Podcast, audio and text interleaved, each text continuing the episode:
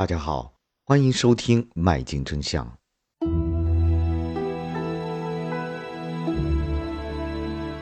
苍远而人迹罕至的大别山区，富饶美丽的港台两地，气候炎热的白沙群岛，这三个看似天差地别、毫无关联的三个地方，有着一个共通点，它们都是石斛在我国的。著名产地石斛，中药名为木贼门下兰科植物石斛属中几个特定种的茎部。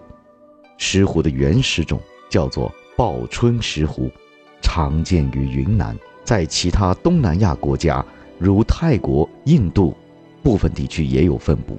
不仅名字好听，气味也十分馥郁。后来。经过栽培和改良，减弱了它在香花型上的基因表达，增加了茎部营养成分的积累，培育出了更有疗效的药用石斛。石斛另外一个名字叫做净生，也叫铃兰。诸多文献典籍对它的方方面面都有记载，且赞誉有加，它的药用价值奇高。被称为九大仙草之首，在医学书中，针对各种疑难杂症的药方配伍里都不乏它的存在。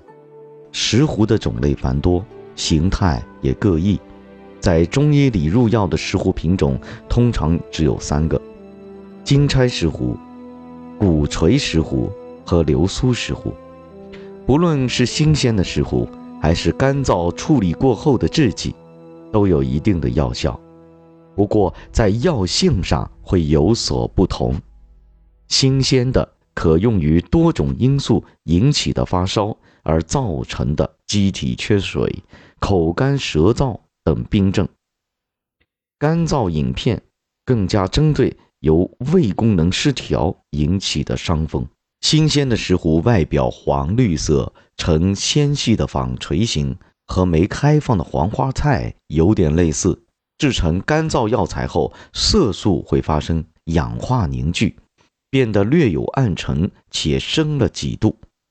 原本较为光滑的表皮也因脱水而呈现出纵沟纹和与之对应的凸起的坚硬纵棱。石斛在我国医学史上有怎么样的记载？在什么样的经典方剂中有如何的疗效呢？同时，现代医学通过科学手段对石斛的营养素进行拆解之后，又印证了它哪些作用呢？石斛在日常生活中怎样辨别呢？今天，我们就来聊一聊。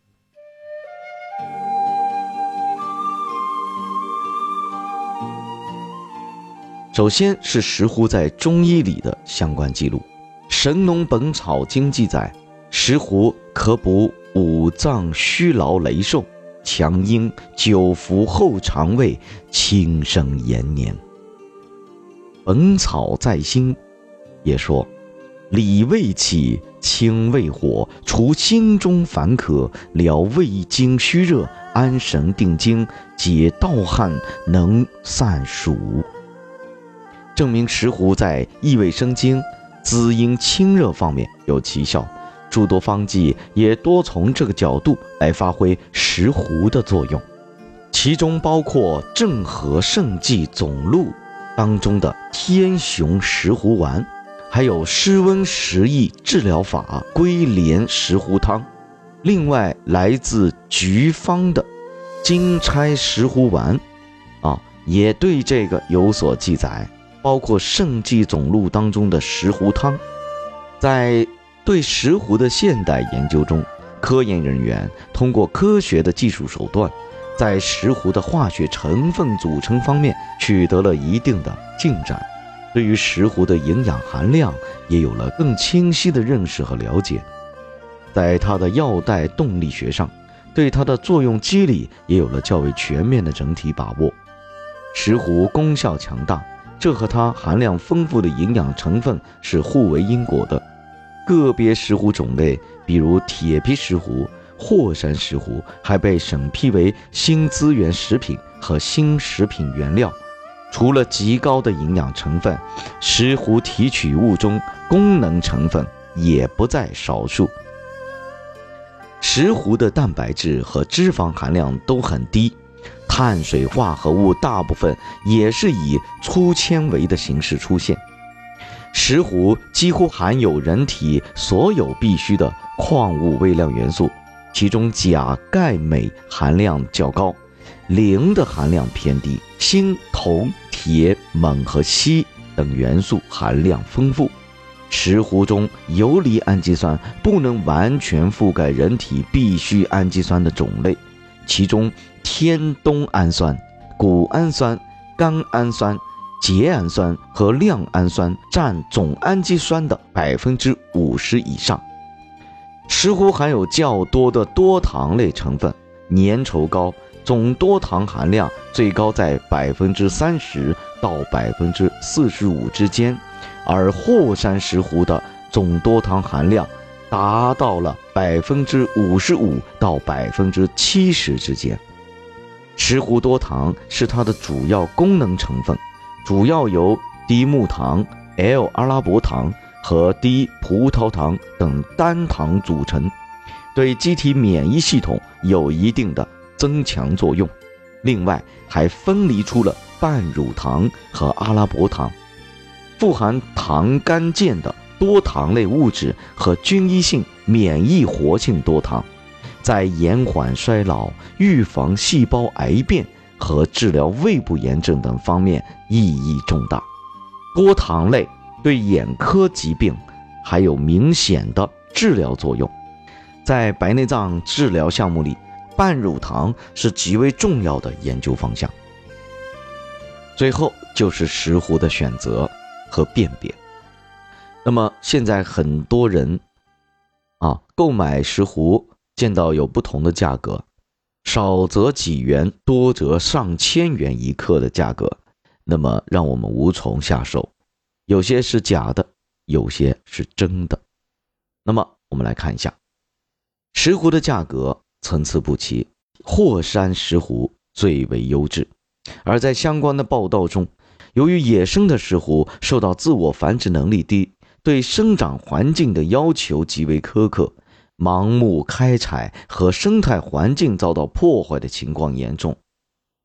现在市面上售价竟然高达十万块一斤，令人十分震惊。不过，大家也未必需要一掷千金非野生石斛不可，因为野生石斛由于上述原因。经过趋利者的野蛮采集，现在已经陷入了灭绝的艰难处境，被列为了濒危物种。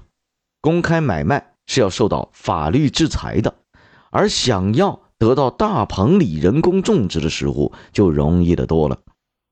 石斛价格不菲，那么就千万别做冤大头，花了大价钱还被欺骗，着实不值当。所以。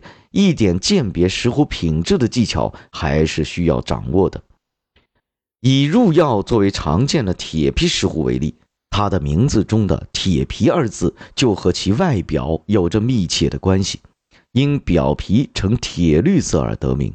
因此，一眼看过去，颜色越如同铁皮，那么石斛的品质就越好。新鲜的铁皮石斛茎粗壮、肥厚。呈圆柱形，外壁光洁，色泽健康，黑洁分明。